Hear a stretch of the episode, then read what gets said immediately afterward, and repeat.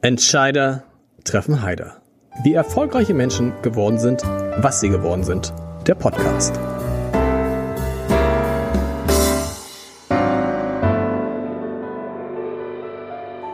Herzlich willkommen, mein Name ist Lars Heider. Lass uns einen Verband in deine Gebärmutter machen. War der wahrscheinlich erstaunlichste Satz, den mein heutiger Gast in diesem Jahr gehört hat. Und noch erstaunlicher ist, dass er trotz dieses Satzes ruhig geblieben ist und sich von dem Mann, der ihn mit diesem Satz angesprochen hat, lass uns einen Verband in deine Gebärmutter machen, hat operiert lassen. Und das ist nur eine von vielen Geschichten, über die ich hier und heute in der Eishalle vor Publikum mit einem Hamburger sprechen will, dessen Beruf oft mit der Vorsilbe extrem angegeben wird, als sei das, was er macht, nicht ganz normal. Dabei wirkt mein heutiger Gast ziemlich normal, ist auf jeden Fall anders als der eine oder andere Konkurrent kein Draufgänger, sondern einer, der immer versucht, die Balance zwischen Risiko und Sicherheit zu finden. Ich hoffe, das stimmt soweit. Ich freue mich sehr auf Boris Herrmann, den Extremsegler.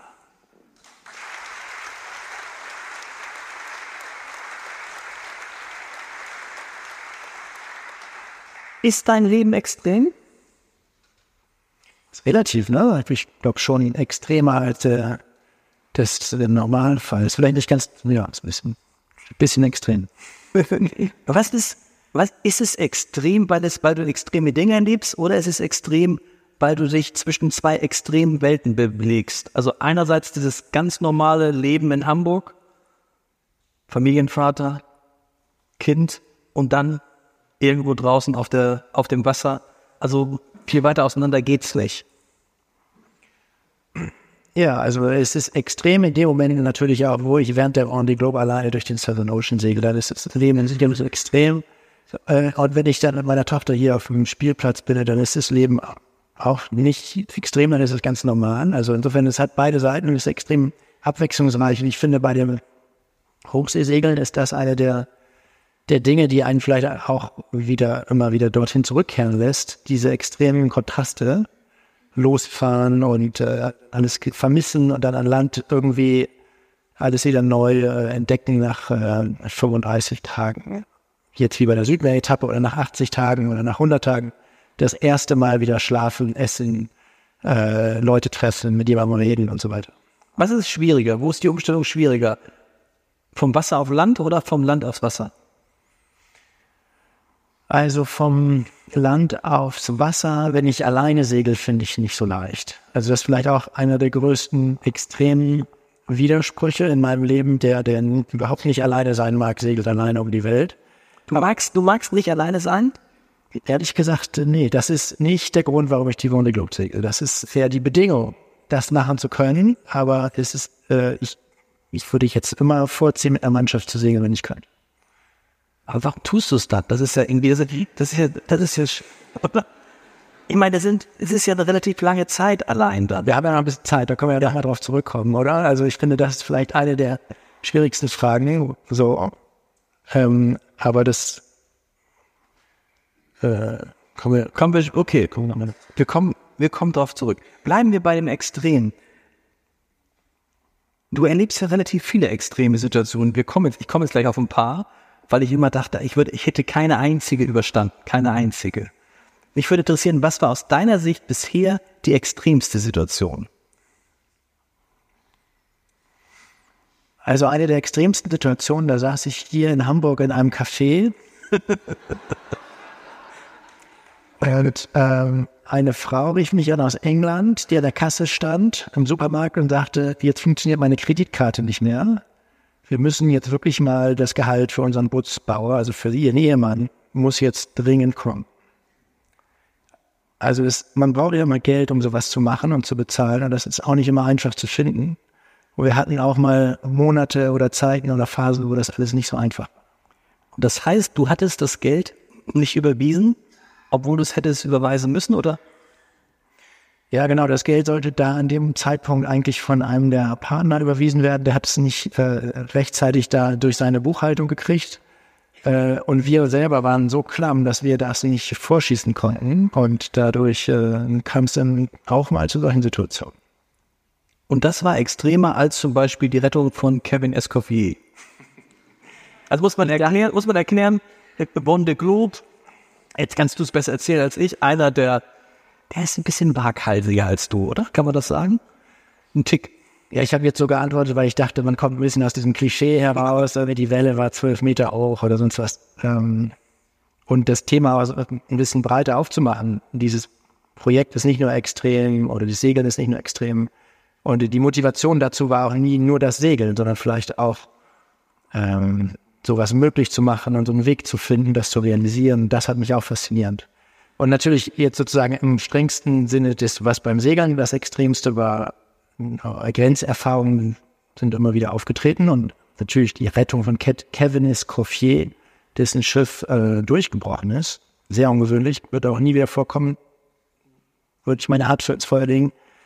Ähm, das, äh, ja, das sind natürlich unvergessliche Momente, wie man so in so einer mondspiegelnden Nacht durch den Southern Ocean segelt, diese riesige Dünung und man ich hatte dann so ein Suchfeld zugewiesen gekriegt und schaue zu einer Seite, zur anderen Seite und dann wird einfach bewusst, es ist einfach reiner Zufall, wenn ich hier irgendwas sehe in diesen zwischen so riesigen Wellenkämmen und der Gischt in dieser Kälte.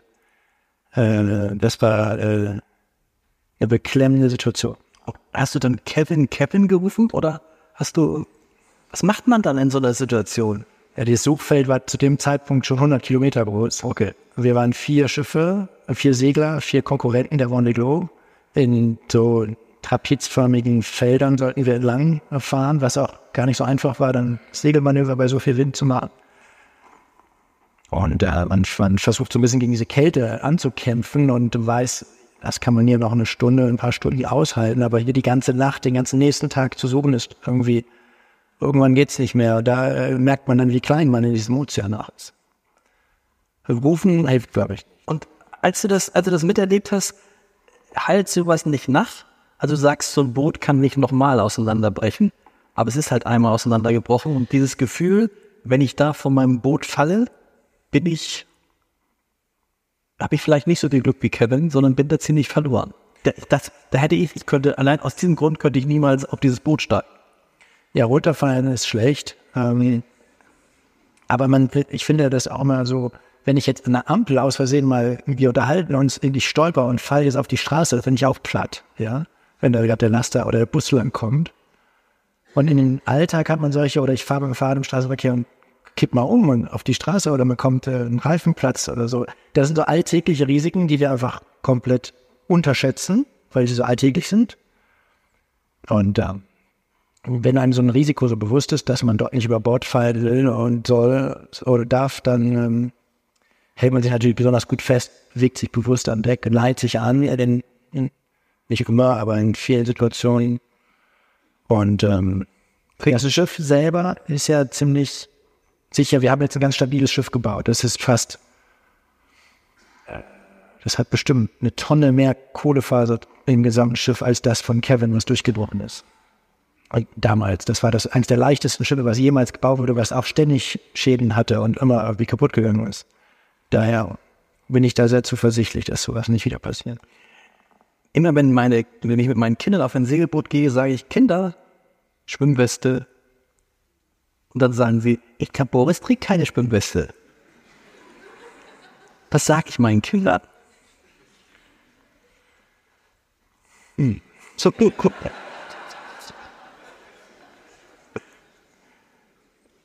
Wie alt sind die? Jünger. Jünger. Nee, dann kann man denen ja auch äh, die, äh, das autoritär sagen vielleicht. Ich glaube, ich habe auch selbst eine Tochter, die muss auch manchmal einfach gehorchen und Regeln gelten dann. Du kannst einfach sagen, das Wort des Kapitäns ist Gesetz. Und der Kapitän trägt keine Schwimmweste. Das kannst du entscheiden. Wenn sie Schwimmweste tragen müssen, dann müssen. Aber trägst du? Nein. Ich trage mal Schwimmweste. Wir haben natürlich Schwimmwesten. Äh, wir haben aber auch manchmal äh, Live-Band ohne Schwimmweste. Das ist auch eine Option. Ähm, und in bestimmten Situationen, wenn wir jetzt zum Beispiel so ein Inshore-Race segeln beim Ocean-Rennen, wo wir so in der Nähe der Küste um so Bojen fahren, man rennt rein und raus zwischen dem Cockpit, weil man eine Windkurbel dreht, unten im Schiff, oben ähm, da ist es nicht immer sicherer, eine Schwimmweste zu tragen, wenn ich, die kann ja auch mal irgendwie sich verhaken oder in, in den Weg kommen und lauter Begleitboote oder so. Gibt auch solche Gründe vielleicht mal dagegen. Aber wenn Sie segeln gehen, sollten Sie mal eine Schwimmweste tragen. Unser Boot, unsere Boote sind ein bisschen besonders. Wir können wirklich alles von innen drinnen machen. Und wenn ich da jetzt alleine die Vendée Globe segel und aufs Vordeck ganz nach vorne gehe, um ein Segel zu wechseln, dann trage ich natürlich auch, was mir schön ist. Du hast es vorhin gesagt, das Leben an sich ist gefährlich. Die meisten Unfälle passieren im Haushalt. Und so ist es dir auch passiert. Was ich am Anfang gesagt habe mit der Gebärmutter, du hast dir beim Kochen auf dem Schiff den Fuß verbrannt. Und hast gleich gemerkt, ups, das war nicht so gut. Weil die Haut, dann, wer das, Rosi hat das, glaube ich, erzählt, die Haut pellte schon ab, während Ja, ja, soll ich das noch genauer erklären? Ich habe das mit, ich habe das, ich liebe, also darf ich das sagen, ich liebe dieses Zitat, darf man nicht sagen. Aber ähm, Holly, deine äh, rechte und linke Hand, ähm, hat dich dann auf den Kapverdischen Inseln am Hafen abgeholt und ihr seid in ein Krankenhaus gefahren mit einem äh, ganz lustigen Arzt, fand ich, und du hast versucht, das kannst du besser erzählen, sich mit ihm mit einer App zu verstehen. Der konnte kein Englisch, kein Deutsch natürlich. Der konnte, was konnte der Spanisch wahrscheinlich, aber ihr konntet kein Spanisch. Ja, also das war eine ganze Anekdote, jetzt äh, nicht eine Anekdote, eine Episode, die das Ocean Race beeinflusst hat für mich. Ähm, die jetzt waren ja sieben Etappen um die Welt. Die erste Etappe führte von Alicante auf die Kapverden und in äh, die zweite Kapverden Kapstadt. Ich wollte beide segeln und dann auch die dritte und wollte die vierte aussetzen. Das war immer so geplant, die mittlere von sieben Etappen äh, und musste dann wegen dieser Verbrennung auch die zweite Etappe Kapstadt, äh, Kapverde Kapstadt aussetzen. Ähm, was mir im ersten Moment schon so eine Ahnung war, als ich das sah, dass das passiert ist, dachte ich, oh mein Gott. Äh, aber hatte natürlich die Hoffnung, mit ein bisschen Creme und ein bisschen Verband würde man mich wieder losschicken. Mhm. Aber das war nicht so. Und auf, auf äh, in, in diesem Fall der Verletzung, das war wirklich so ein ungeschickter Haushaltsunfall, äh, so wenn man sich auf der Treppe zum Schlafzimmer oder an der Tür den Finger klemmt oder sowas. Ähm, und äh, wir haben das Boot danach ein bisschen umgebaut. Wir haben an diesem Wasserkocher, so ein Jetboil ist das, was auch Bergsteiger benutzen, ein ganz leichter Wasserkocher, haben wir jetzt so einen Tab angebaut, also so einen Wasserhahn letztendlich aus Metall, den man öffnen und schließen kann. Muss mit diesem Gerät nicht mehr hantieren. Das kann jetzt nicht mehr passieren. Daraus haben wir auch gelernt.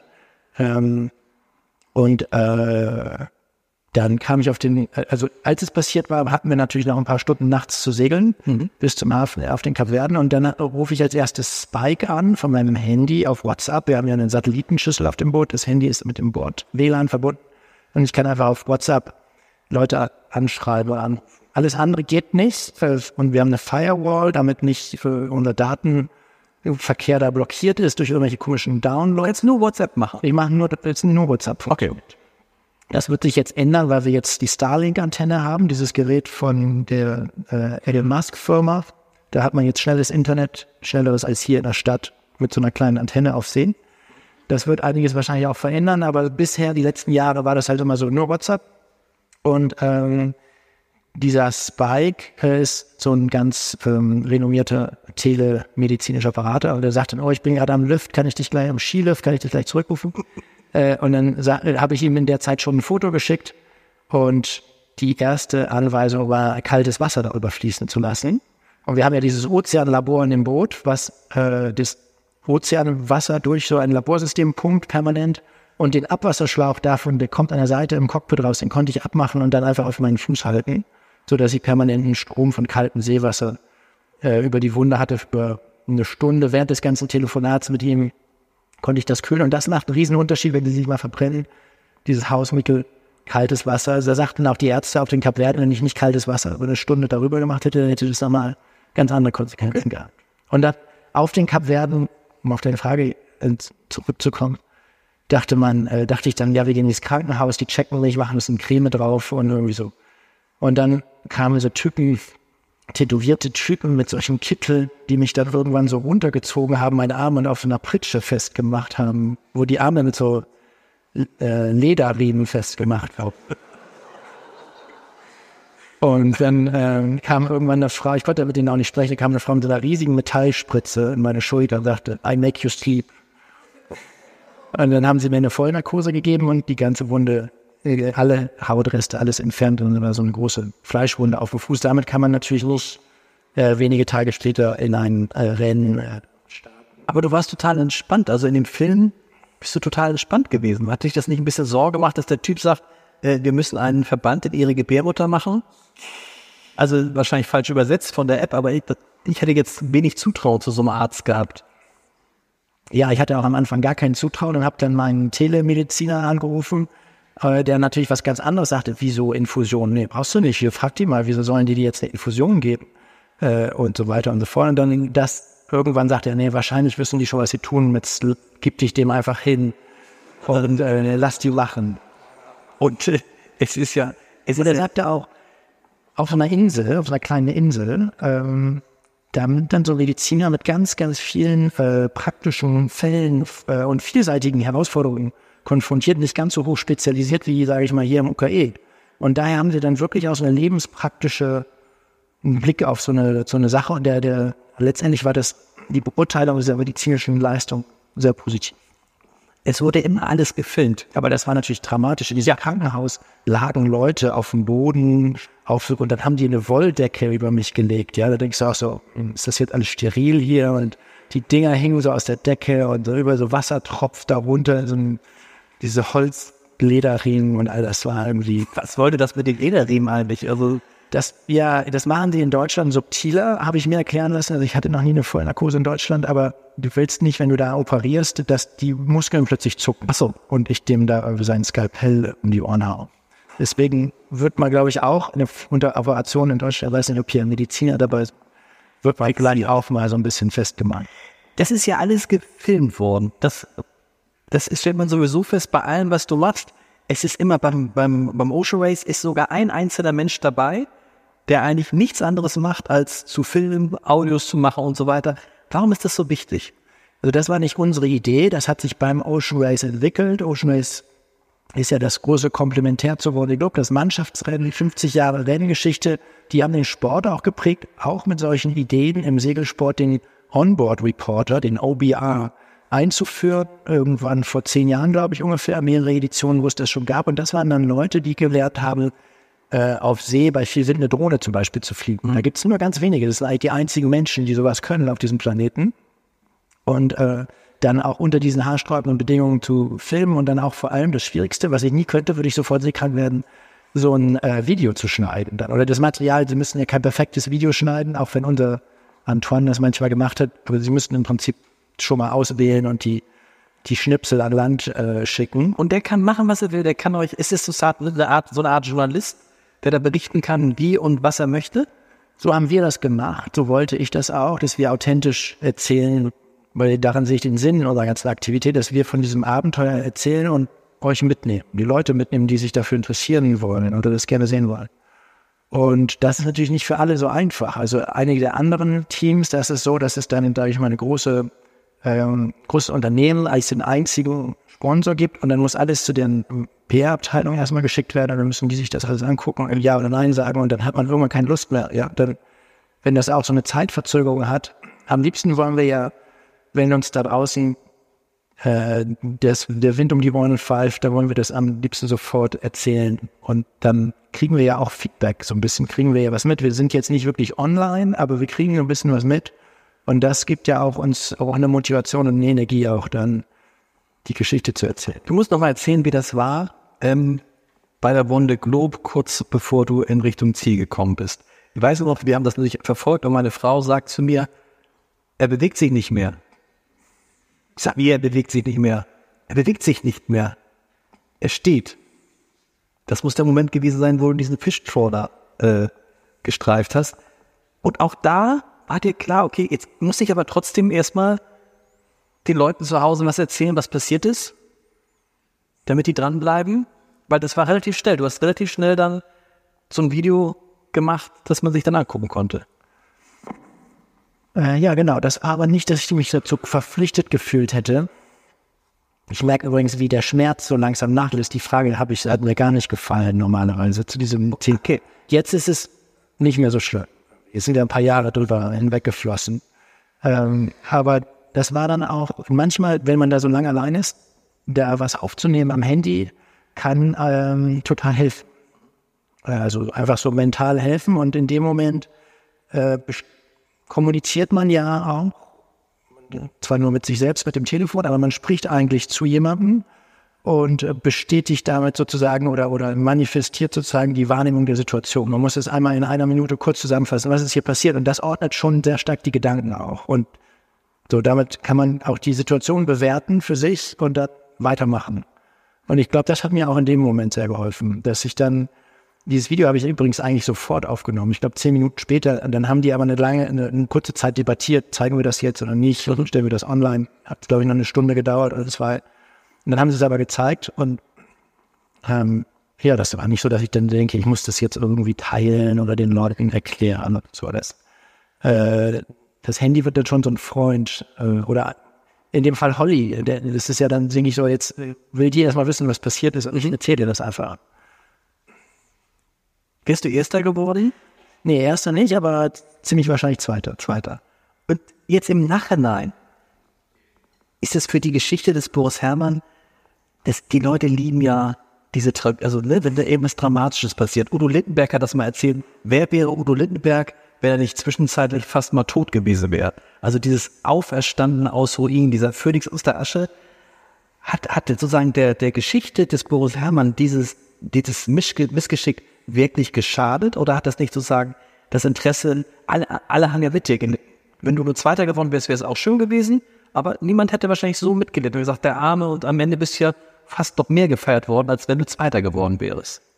Ja, das ist mir lieber, wenn du das bewertest, als ich. Ich bin ja sozusagen der, also ich glaube, äh, so aus meiner Wahrnehmung zumindest, also das hätte natürlich auch irgendwie eine große, wie sozusagen eine Resonanz gegeben, wenn ich da auf einmal auf dem Podium stehe und Zweiter werde und so. Und das hätte für mich einige Sachen ein bisschen anders sortiert hinterher vielleicht oder anders äh, dargestellt. Aber ähm, was wäre anders gewesen? Mal Zweiter im Warner Globe gewesen zu sein, schon mal auf dem Podium gewesen zu sein, das ist gut und vielleicht auch Fluch und Segen, weil du kannst nie wirklich besser werden. Kannst du jedenfalls nicht ernsthaft planen. Ja, ich weiß nicht, ob ich es dann hätte nochmal machen dürfen oder wollen oder also keine Ahnung. Ja, also das, ich war in vielerlei Hinsicht äh, da hinterher einfach nur dankbar, übers Ziel fahren zu dürfen. Und das hat mir in dem Moment bewusst gemacht, wie, äh, ja, das halt, dieses Warning Globe ist halt auch ein Riesenabenteuer. Und äh, dann, äh, ja, konnte ich das nochmal anders einordnen und wertschätzen durch diese, man nimmt ja so Sachen dann, es geht ja auch über so lange Zeit dort auf See, dass man das dann irgendwie 20 Tage seit Cap Horn habe ich irgendwie nur Plätze gewonnen und am Äquator war ich kurz Erster, dann nimmt man das irgendwie, dann ist man nach acht Tagen noch unterwegs und nimmt man das so für selbstverständlich schon fast. Und ähm, das hat mir so bewusst gemacht, du kannst es auch wirklich, wirklich wertschätzen, dass du hier ins Ziel gekommen bist. Da kann so viel passieren auf diesem Weg. ist jetzt am Ende kurz vorher passiert. Die Leute sind ja schon in so einer Bootshalle gewesen, unsere Freunde und Gäste, und hatten sich Schwimmwesten äh, angezogen. Und ihre Segelkleidung im Winter ist natürlich sehr wellig und kalt draußen gewesen und ich wäre in vier Stunden da gewesen. Also die ziehen sich an, laufen eine Stunde zu ihrem Schlauchboot und fahren dann eine Stunde aus und dann wäre ich da gewesen. Und dann kriegten die die Nachricht, mussten dann wieder äh, ihre Pläne ändern. Also, als du dann, als du dann, als es fertig war, als jemand, der eigentlich nicht gern allein ist, da hätte ich jetzt gedacht so, boah, ich hab's geschafft. Ich bin ins Ziel gekommen. Ich habe das überstanden. Und jetzt mache ich das nie wieder. Oder? Leider. Warum, also, man muss ja sagen, du hast es gesagt, wie groß ist die Wahrscheinlichkeit, dass du nicht bis ins Ziel kommst? Die ist relativ groß. Das ist nicht klein, zumindest. Wie groß ist die Wahrscheinlichkeit, dass du besser als Fünfter wirst? Ja, die ist auch vielleicht gar nicht klein. Aber die anderen, es werden immer mehr. Es sind jetzt 40 Boote. Letztes Mal waren es knapp 30. War für, die, war für dich gleich in der Zieleinfahrt klar, okay, ich mache das nochmal ja, ja, also ich habe dann mit Freunden gesprochen während der Vendée Globe und gesagt, sag mal, seid ihr wahnsinnig, ich habe das schon dreimal gemacht. Wieso das denn? Also wie kann, was kann ihn denn dazu motivieren, das jemals nochmal zu tun? Und dann haben sie mir schon gesagt, alle auch relativ äh, einvernehmlich. Also wart mal ab, in dem Moment, wo du übers Ziel fährst, stellt sich die Frage gar nicht. Und dann habe ich gedacht, hm, dann muss ich vorsorgen und habe meine Frau gebeten und auch Holly, erinnern mich daran, das nie wieder zu tun. Ich will das nie wieder, aber ihr müsst mich daran erinnern, weil das anscheinend so ist, dass wenn man übers Ziel gefahren ist, will man das wieder machen. Und naja, so war es auch. Und sie haben mich nicht so richtig, äh, sie haben mich nicht so richtig davon abgehalten. Aber war es nicht, also war es nicht zwischendurch schrecklich? Ich stelle mir vor, ich hätte wahrscheinlich so die ersten 30 Tage nur geweint. Und dann wäre ich so verzweifelt gewesen und hätte wahrscheinlich immer, es muss doch so furchtbar sein, 80 Tage allein zu sein. Wohlgemerkt bei diesem Lärm. Also man kann den Lärm hier gar nicht nachmachen, aber dann alle Leute allein. Dieser Lärm, man kann sich mit niemandem unterhalten. Es ist die Hälfte der Zeit dunkel, es ist windig, es ist nass, es ist, das Essen ist schlecht. Irgendwie, äh, äh, was ist der Grund? Also let me, Der erste Tag war schön. Also, das war total aufregend. Losfahren aus dem Hafen raus, dann ist in Les Sables d'Olonne ist so eine ganz lange äh, Kaimauer auf beiden Seiten, wo zu beiden Seiten heute ist also ein langer Kanal. Und die Energie, auch zwar in der Mitte des Lockdowns, trotzdem waren natürlich Leute in den Häusern, die dann rufen und irgendwas sagen. Und dann fährt man da raus. Und ich hatte mein Team, es war, wir waren fünf Leute an Bord und diese Emotionen sind einmalig. Sowas im Leben mal ist schon sehr intensiv. So, wann fährt man quasi so ins Ungewisse? Jede Reise über den Ozean ist immer ein Absprung ins Ungewisse auf See. Also nicht vielleicht mit einem großen 400 Meter Containerschiff, aber wenn ich mit so einem 20 Meter Segelboot da rausfahre, kann man das nie selbstverständlich äh, mit Sicherheit sagen, wann ich genau ankomme und was alles auf dem Weg passiert. Und ähm, das ist einfach natürlich eine totale, eine total schöne Erfahrung. Aber emotional ist es dann doch für jemanden, der nicht gerne allein ist. Wann war der erste harte Tag? Der zweite Tag. Ich glaube, der dritte, aber ich kann es so ganz kurz einmal Revue passieren lassen. Ähm, also das war dann, der Start war ganz klasse. Und Ich mag, äh, ich bin ja früher Jollen gesegelt und mag auch dieses Regattasegeln, dieses an der richtigen Seite der Startlinie zum richtigen Moment losfahren. Hat er einen relativ guten Start erwischt und dann ging das so, das war so richtig tolles Regattasegeln. Dann fahren auch noch relativ viele Begleitschlauchboote mit von den Teams, die dann auch die verschiedenen Boote abklappern und nochmal halt, das geht über so ein paar Stunden daraus. Das ist ein unheimliches Erlebnis. Ich habe das auch mal von Landseite quasi erlebt. Also mit einer schnellen Fähre sind wir ein paar Stunden mitgefahren und diese, diesen Typen dann da unten im Boot zu sehen, der jetzt äh, wie für, auf, für immer und ewig wegfährt. Das fand ich auch schon aus der Perspektive spannend. Und jetzt im Boot zu sein und meinen Leuten zuzuwinken. Also das, und dann fuhr ich durch die erste Nacht, wir fuhren auf eine Kaltfront zu, also sehr kurze, hackige See und die Boote ähm, durch ihre Volz auch äh, schlagen dann so auf. Und Alex Thompson von Hugo Boss gesponsert und britischer Segler, der das sein ganzes Leben lang gemacht hat, der war eigentlich so eine Art Favorit und wir haben uns sehr viel ausgetauscht im Vorfeld zu Warne Globen. Ich wusste viel über sein Schiff und wie er segelt. Und ich wusste, dass er in dem Rumpfboden ein Glasfaser-Messgerät hat, Fiber Optics, und sehen kann, wie doll durch den Seeschlag der Boden und dass er bis zu bis zu einem bestimmten Wert geht und bis nicht mehr als 2G Beschleunigung akzeptiert. Und das hatte ich alles noch nicht so, die Technik damals, haben wir jetzt in einem neuen Schiff. Und ich fuhr so genau neben ihm her und er konnte mir, hat mir immer Screenshots geschickt auf WhatsApp von seinem Ding und so, ja, so geht es. Und dann habe ich einfach gesagt, ich segel jetzt nicht schneller als er, da wird auch nicht kaputt gehen. Und so sind wir durch die erste Nacht gefahren und man ist noch so, man ist einfach noch, dann, wenn Regattasegeln so Spaß macht, wenn andere Boote um einen rum sind, dann ist es auch nicht schlimmer, leider auf seinem Boot zu sein, weil man fühlt sich so noch verbunden den anderen und sieht die alle noch auf AIS, man sieht genau, wie schnell die, dann fahren wir durch diese Front und die See war sehr rau und ich habe ein bisschen zu lange gewartet zu wenden und habe die ein bisschen verloren. Die haben sofort in der Front gewendet und sind nach Süden weggedüst. Ich bin erst eine Stunde später äh, gewendet, habe 30 Meilen verloren, die sind mit Vollspeed nach Süden gefahren und hatte dann keinen mehr. Dann der, kam der erste Morgen und ich das war der zweite Morgen, glaube ich. Und dann kam, äh, dann war die, fuhr ich also ich hatte niemanden mehr auf AIS und äh, war 30 Meilen hinter dieser Favoritengruppe und nicht so gut im Rennen. Dann dachte ich so, oh mein Gott, jetzt hast du alles vergeigt. Das wirst du nie wieder aufholen. 80 Meilen Rückstand hier und die Wettersituation war so, dass wir dann in so eine Flaute zufuhren, wo wahrscheinlich die ersten durchrutschen und die anderen dann richtig teuer bestraft werden. Und dann ähm, war ich in der Hell völlig Panik. Da dachte ich, jetzt ist alles vorbei und jetzt bin ich außerdem noch allein. Ich sehe niemanden mehr auf AIS. Da habe ich wirklich, äh, das ist immer eine riesen emotionale Hilfe, wenn man ein anderes Schiff auf AIS sieht. AIS ist so der Transponder, der so über Funk, das funktioniert ungefähr 20 Seemeilen weit, kann man dann so ein anderes Schiff instantan sehen, wie schnell die quasi neben einem herfahren. Aber das ist, das ist, wir reden über Tag drei. Wann kam denn dieses Gefühl, ich bin nicht allein? Ich meine, wenn ich mir vorstelle, man sieht seit fünf, sechs, sieben, acht, neun Tagen keinen anderen Menschen, keinen Kontakt und weiß, okay, ein Zehntel habe ich schon geschafft. Ähm, das muss doch furchtbar sein. Ja, das war noch nicht mal ein Zehntel, nee, genau. Aber das, ähm, das ist auch so ein bisschen furchtbar und dann weiß man auch nicht so, weiß ich auch nicht so richtig, was man da machen soll. Also da, ähm, ja, suche ich noch irgendwelche Experten, die sich mit Einsamkeit Was, was machst du? Ich Was, bisschen beraten. was machst du dann an Bord? Also du schläfst, wie schläfst du? Vier bis sechs Stunden am Tag? Ich habe Holly angerufen und ihr mein Leid gegangen gesagt, sie trinkt mal ein Glas Wein. Hast du Wein mit? Ja, ich hatte Wein mit. Genau, da, darauf hat jemand im Team bestanden. Ist auch heute jemand hier, der mir auch noch eine Flasche Rum mitgegeben hatte. Ähm, und das gehört ja quasi dazu als Tradition an den drei großen Cups, am Cap Horn, am Cup der Guten Hoffnung, und am Cup Louis muss man einen kleinen Schluck Rum aufs Schiff gießen und äh, ins Meer auch. Und zwischendurch mal einen Manöverschluck nehmen, um sich zu stärken. Also du trinkst Wein. Hast du Bücher mit, die du liest? Weil es ist ja auch, es ist viel Zeit, ne? Also bei das Schiff muss man sagen, fährt mehr oder weniger von allein.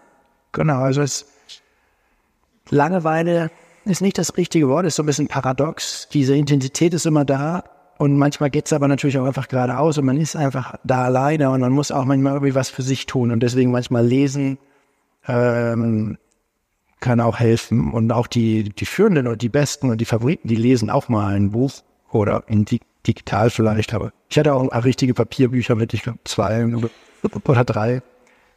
Und hast es auch, und, und ansonsten, also muss ja irgendwie die Zeit rumkriegen, ne? Na, das ist nicht so das, Entschuldigung, das ist nicht so das Problem, die Zeit rumzukriegen, weil man ja ständig damit beschäftigt ist, das Boot einzustellen auf die sich schon immer ändernden Wind- und Wellenbedingungen. Das Boot einzustellen, oft hat man ja drei Segel, die will man alle richtig schön einstellen, Wasserballast, ins Gewicht umstauen, das und alles einstellen. Da ist viel zu tun. Und dann guckt man schon verbringt man sehr viel Zeit, ich würde mal sagen vier Stunden am Tag vor dem Computer mit den Wettermodellen. Wir dürfen uns nicht von außen beraten lassen, wo wir langfahren. Und äh, manchmal sind es Phasen, wo man mehr so kleine Justierungen vornimmt oder der Kurs aber mehr oder weniger klar ist, aus der Position jetzt die nächsten vier, fünf Tage weiterzukommen. Manchmal hat man aber auch wirklich so große binäre Entscheidungen. Äh, in der Regel, das St. Helena hoch ist so eine. Also wenn wir, wir segeln los in der Biskaya, äh, in den Winterstürmen, die typische Kaltfront, wo schon mal immer das erste Viertel der Flotte massakriert wird und dann umdreht. Und dann geht es im Passatwind nach Süden. Da hatten wir dann bei dem Vendée Globe tatsächlich auch einen Mastbruch im Passatwind. Das kommt auch vor. Und dann äh, durch die Flautenzone über den Äquator. Äh, und dann auf der Südhalbkugel äh, Passatzone. Und dann kommen wir irgendwann um dieses Hochdruckgebiet, die St. Helena hoch. Da können wir in der Regel außen rumfahren, ist, dann fährt man aber fast bis ähm, also ja, der, Sü der Südküste von Brasilien nach Süden. Da wird man einen riesigen Umweg. Und manchmal tut sich ein Weg auf durch die Mitte. Oder sogar fast ein direkter Weg bis nach Kapstadt. Und das einzuschätzen, da kann man auch wirklich in eine Falle geraten. Wenn man denkt, ah, jetzt fahre ich durch die Mitte und dann macht das zu. Und dann ist man in der Mitte von diesem St. Helena hoch. Und solche Sachen, damit beschäftigt man sich dann in diesen Phasen vor allem sehr viel und überlegt, wo fahre ich da jetzt lang. Bisschen wie, du bist ja für alles selber verantwortlich. Wenn man dann einen Fehler macht und merkt, scheiße, ich habe mich, guck, scheiße sagt man nicht, also blöd, ich habe mich für die falsche, äh, für die falsche Strecke, für die falsche Route entschieden. Was machst du dann? Schreist du dann? Bist du dann ganz ruhig? Ärgerst du dich? Fängst du an zu weinen? Was passiert dann an Bord an Emotionen? Die Emotionen müssen ja raus. Ja, ja, also ich habe mich beobachtet, wie ich irgendwo auf den Boden haue. Wie, ich habe natürlich auch mal geheult äh, oder auch mal äh, vor Freude geschrien. Also alleine erlebt man die Emotionen viel intensiver. Das ist, wenn wir jetzt zu fünf beim Ocean Race segeln, ähm, da halten sich schon alle, benehmen sich alle relativ gut, so würde ich sagen. Ja, man will auch nicht die anderen irgendwie runterziehen, man will auch nicht die anderen jetzt total verrückt machen. So, ja, das, da passt man so ein bisschen auf die Kontenance auf. Alleine ist das schon sehr viel intensiver. Und ähm, Hast du, hast du dann einen anderen Boris Herrmann kennengelernt, als den du kanntest? ja, in den Grenzsituationen, wenn es wirklich darum ging, jetzt noch weiterzumachen, wenn es eigentlich nicht mehr ging, dann zu merken, da ist noch was. Also das hatte ich so Richtung Cap Horn, war es eine Woche, die sehr schwierig ist. Mein Boot fuhr nicht gut durch diese Welle. Die graue Südmeerwelle, das Problem hatte die gesamte Generation dieser Schiffskonstruktion, mein Schiff insbesondere. Deswegen haben wir jetzt auch das neue Schiff so anders gebaut, mit so einer anderen, runderen Bugform und insgesamt einem voluminöseren Rumpf. Aber das Boot fuhr einfach total schlecht durch diese, durch diese See und das war schon sehr anstrengend. Ein Sturm sozusagen nach dem anderen und dann hatte ich so die innere Hoffnung, ja, in einer Woche sehe ich Kap Horn. Und ich finde es einfach total toll, diesen ikonischen Felsen zu sehen. Es war mein fünftes Mal. Kap Horn hatte ich bisher immer gesehen. Und ich habe mich so darauf gefreut, Kap Horn wiederzusehen. Und dann realisierte ich so langsam, der Wind wird mit jedem, jeder Vorhersage stärker. Ein riesen Tiefdruckgebiet, was mit uns zusammen an Kap Horn ankommt. Äh, bei dem Seegang, den wir dann da haben, kann ich nicht so nah an Kap Horn ran. Da geht der Kontinentalschelf hoch von 2000 auf 100 Meter. Also ungefähr 100, Met 100 Meilen von Kap Horn entfernt geht der See, äh, den Seegrund hoch und da brechen dann bei bestimmten, äh, ab einer bestimmten Wellenhöhe kann dann die, die, die Ozeandünung dort sich so zusammenstauchen, dass es zu einer brechenden Welle wird und das wird für uns extrem gefährlich. Dann kann unser Boot äh, außer Kontrolle geraten, auf die Seite gekippt werden oder im schlimmsten Fall gerollt werden und dann zu, zu merken, oh Gott, jetzt muss ich den Kurs so weit südlich absetzen und ich werde noch nicht mal den Kontinent sehen. Und ich werde dann einfach noch mal zwei Wochen graues Südatlantik haben, bevor ich irgendwann äh, wieder in, im Südatlantik merke, dass ich Richtung Zivilisation komme. Das war so ein bisschen so ein Blow. Also wirklich so ein mentaler Rückschlag. Und dann in der gleichen Phase ging mein Großsegel kaputt. Weil der Wind so stark war, habe ich versucht, das dritte Reff einzulegen, das Segel so zu verkleinern und dabei äh, ist dann äh, für einen kurzen Moment das Segel geflattert und sofort gerissen. Und dann hing ich dort auf meinem Großbaum irgendwie abversucht, das zu fliegen. Und dann irgendwann merkt man so, jetzt ist einfach keine Kraft mehr. Und dann Hattest du so einen Moment, also gäbe, gäbe es die Möglichkeit ja zu sagen, ich höre auf, ja, holt mich hier raus? Ja, es ist da ganz praktisch. Man fährt gerade aufs Land zu, dann kann man einfach nach äh, Ushuaia vielleicht fahren und dann äh, kommen da auch manchmal Frachtschiffe vorbei, da kann man das aufladen und dann Schiff nach Hause. Aber hast du nie ernsthaft daran gedacht oder doch? Nee, nie, zum Glück nicht, weil ich glaube, das ist sozusagen auch, das habe ich bei einigen Konkurrenten gesehen, ich glaube, das ist sozusagen mentales K.O. Ja. Wenn man so weit kaputt ist, dass man denkt, ich schaffe das nicht mehr. Äh, oder ich muss aufgeben. Und natürlich, in der Regel passiert das nur, wenn das Schiff so einen technischen Schaden hat, dass es keinen Sinn mehr ergibt, da jetzt noch weiterzufahren.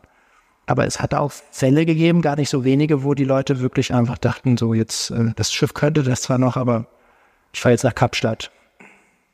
Ich kann also im letzten Rennen. Also ich kann, weil man emotional nicht mehr kann. Ja, genau. Das ist ein paar Schäden gehabt, einen blöden Start. Ich habe einen sehr guten Freund, einen Franzosen, der hatte eine ganz blöde Sache beim Start. Das Segeln ist ja so ein technischer Sport, wie Motorsport. Und da kann natürlich jedes Detail irgendwie zum K.O. werden. Und dann wir rollen ja unser Segel ein und aus und wir ziehen die an einem Fall hoch. Das ist ein Seil. Wenn man das Segel mit hochzieht, dann wird es in einem metallenen Haken oben eingerastet.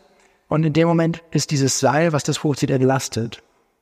Und wenn man dann das Segel ausrollt, bei dem Kollegen war das so, dann hat es dieses Seil, was in dem Moment eigentlich gar nicht mit reingezogen und mit aufgespult.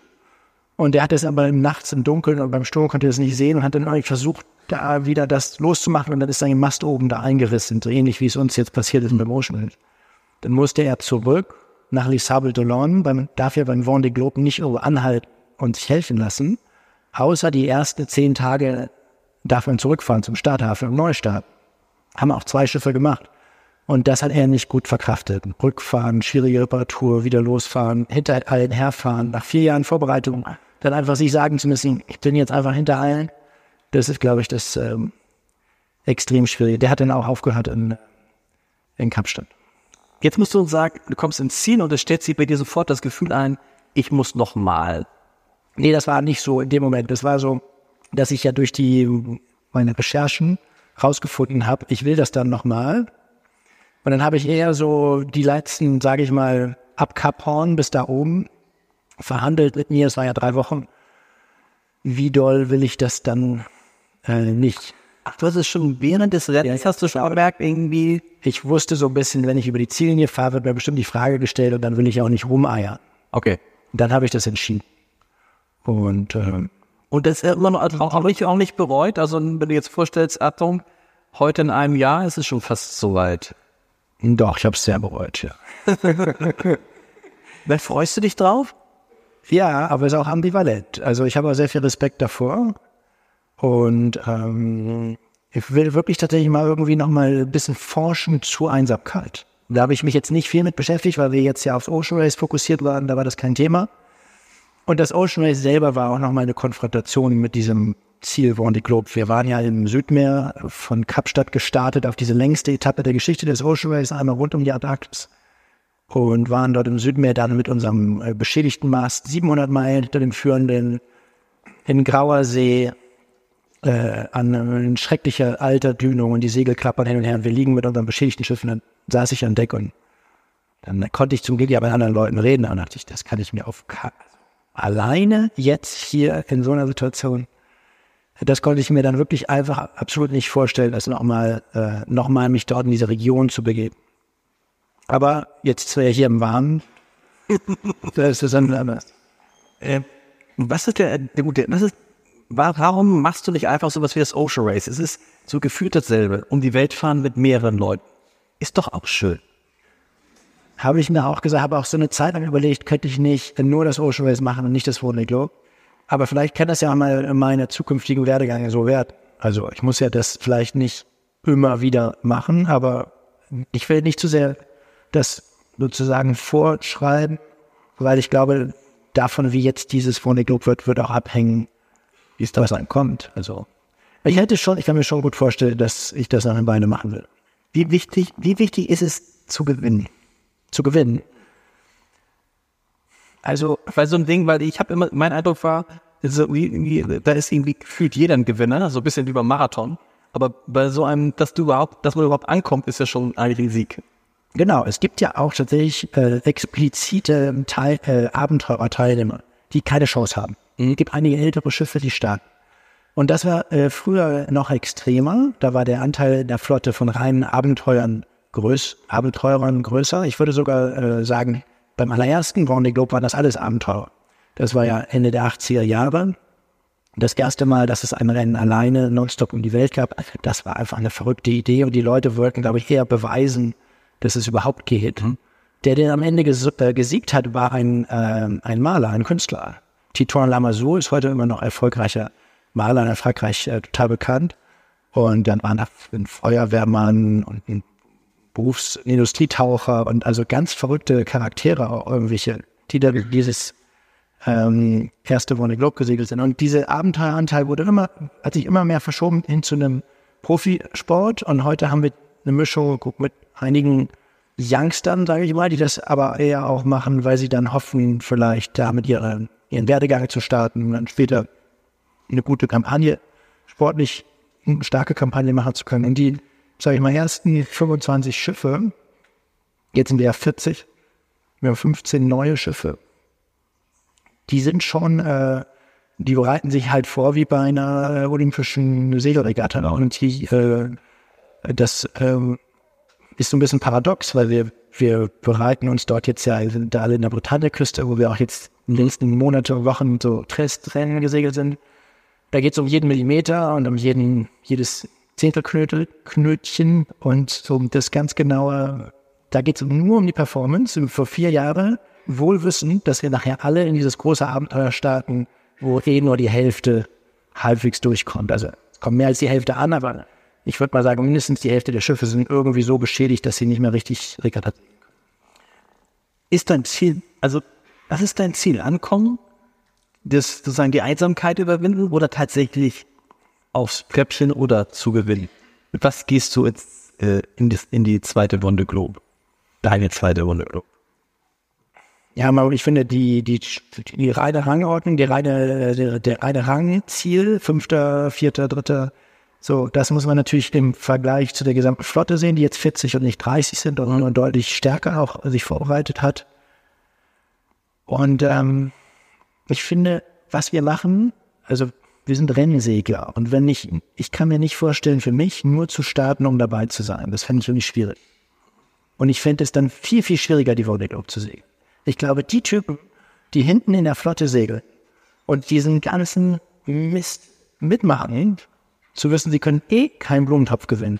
Das muss noch mal viel, viel schwieriger sein.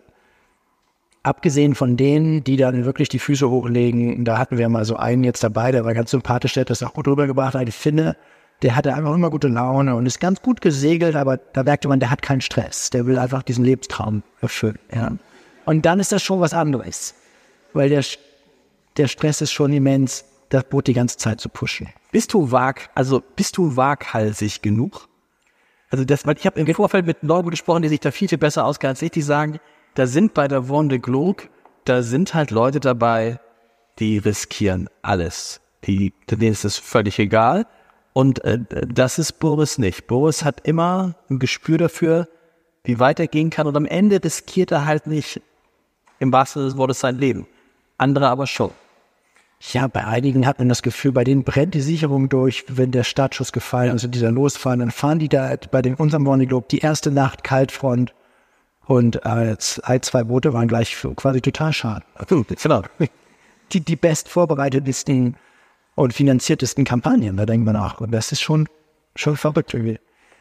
Nee, aber was ich eigentlich eben sagen wollte, ist, diese, diese äh, Perspektive des Rennens, das ist ja an sich, also an sich was relativ un, ähm, unlogisches, was wir in unserem Alltag nicht so gut kennen. Wenn ich jetzt ein Unternehmen führe, dann bin ich zwar im Wettbewerb mit anderen, aber ich werde, nicht, werde viel genauer abwägen, wo lohnt es sich, sage ich mal, zu investieren oder Kosten zu sparen. Also wenn man rennt, wenn man ex exzellenten Sport macht, dann gilt, gilt nur das Maximum.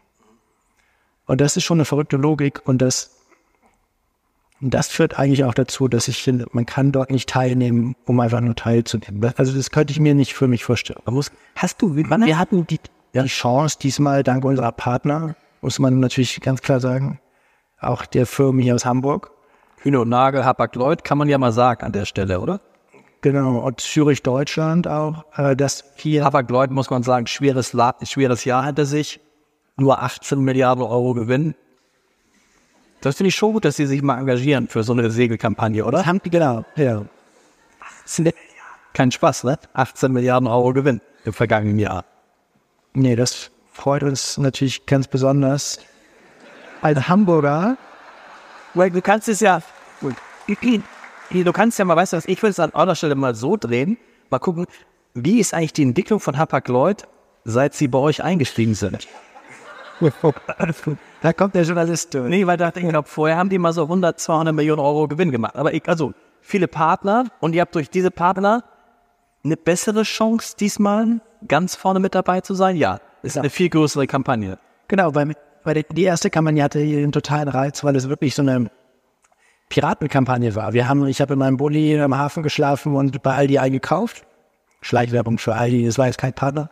Ähm, kann noch. Wir, und wir hatten am Anfang noch nicht mal ein Schlauchboot, wir hatten den aufblasbaren Stand-Up-Board, Paddleboard und ich musste immer am Hafen äh, fragen, wer noch mitsegeln will, weil ich auch keine Mannschaft hatte. Also es ist unvorstellbar eigentlich gewesen, wie wir das am Anfang gemacht haben. Und für diese Kampagne jetzt hatten wir wirklich die Möglichkeiten, ganz vorne mitzuspielen, ein neues Schiff zu designen, ein neues Schiff zu bauen. Das Ocean Race ist natürlich auch eine riesen Vorbereitung für, für die Warner Globe und das Ocean Race haben auch viele der Franzosen nicht machen wollen, weil es natürlich auch ziemlich aufwendig und auch finanziell sehr aufwendig ist, dort um die Welt zu segeln mit den ganzen Stops. Ähm, und das ist toll, dass wir das alles machen konnten und jetzt wirklich toll vorbereitet sind. Was hast du, du, du hast dieses Schiff selbst mitentwickelt ähm, und es ist ein Verbessermächter, aber es ist ein Kampf zwischen maximaler Geschwindigkeit und maximaler Robustheit, weil es nützt ja nichts, wenn du ganz schnell bist, aber das nach zwei Tagen auseinanderbricht. Also da muss man, das ist schwer, da den Punkt zu finden, dass beides gewährleistet ist wahrscheinlich. Genau, es gibt äh, mehrere Widersprüche. Ich würde sagen vier große. Mhm. Also es gibt einmal flache See und Seegarten. Das ist so, unser Schiff ist das schnellste Seegang. Das ist, hoffe ich, hoffe ich zumindest mal, glaube ich. Und äh, es ist aber nicht das schnellste bei flacher See. Und natürlich auf so einer Weltumsegelung habe ich alle Bedingungen. Und es ist auch sehr viel Zufall jetzt, äh, spielt eine Rolle. Welche Windbedingungen werden wir im Southern Ocean anfinden, äh, antreffen? Da kann es auch mal sein, dass es ein Hochdruckgebiet gibt und eine ganze, der ganze Indische Ozean auf einmal 15 Knoten Wind von der Seite ist, leicht Wind und keine Welle. Ähm, dafür haben wir das Schiff jetzt nicht äh, designt. Also das, das ist so ein Widerspruch. Der andere ist gegen den Wind aufkreuzen und vorm Wind fahren. Also da hat zum Beispiel dieser äh, Alex Thompson, den ich schon erwähnt hatte, mit seinem Hoko Boss Boot, der hat äh, zu seinen Architekten gesagt, mir ist es völlig egal, wie das Boot aufkreuzt, das mache ich beim Vendée Globe eh nicht. Ich fahre einfach Downwind die ganze Zeit, also Halbwind für die, die segeln bis dafür hat er sein Schiff optimiert und das war auch wirklich langsam, aber das war auch wirklich das schnellste mit dem Wind. Also man kann einfach nicht ein Schiff für beides am schnellsten machen.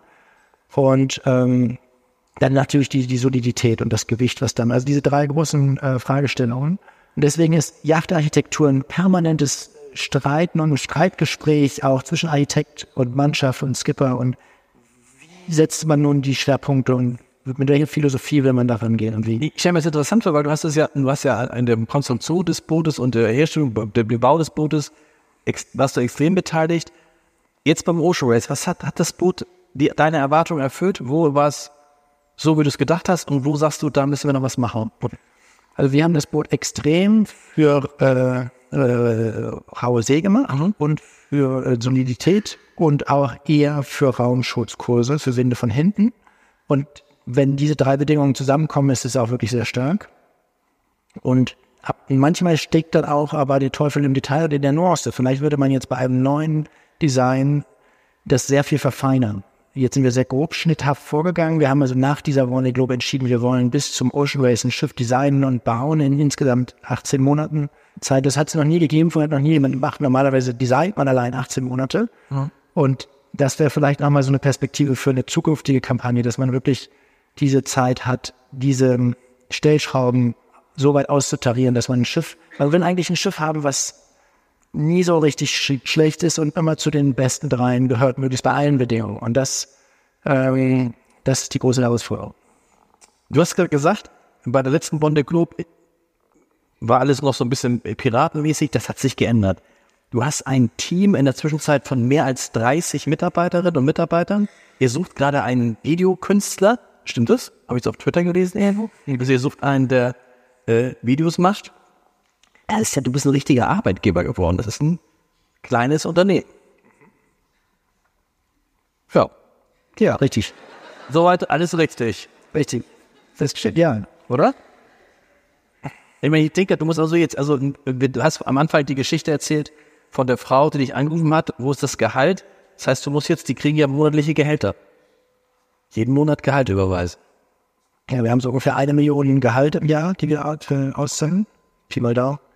Ähm, ja, wir haben eine ganze Mai, äh, wir sind jetzt eine, ein Rennteam wie die anderen äh, Top 10 Rennteams, die mitspielen. Also deswegen wäre das auch logischerweise so ein bisschen die, die logische Zielsetzung sportlich für das äh, One Globe, natürlich dort sich irgendwo in den Top 10 zu, zu platzieren. Und ähm, da setzt man sich natürlich selber aus dem Leistungsdruck aus, den ich letztes Mal nicht hatte, mit meiner Piratenkampagne mit einem gebrauchten Schiff, was wir schon maßgeblich modifiziert haben, aber wo es alles mit äh, sehr viel bescheideneren Mitteln äh, umgesetzt wurde, damit dann ganz gut vorne mitzusegeln, ist natürlich dann wirklich ein Bonus. Und diesmal ist es eher andersrum. Man steht schon sehr viel mehr unter Druck, wenn man. Die Erwartungen sind groß. Erwartungen wir, sind, wir sind in Deutschland.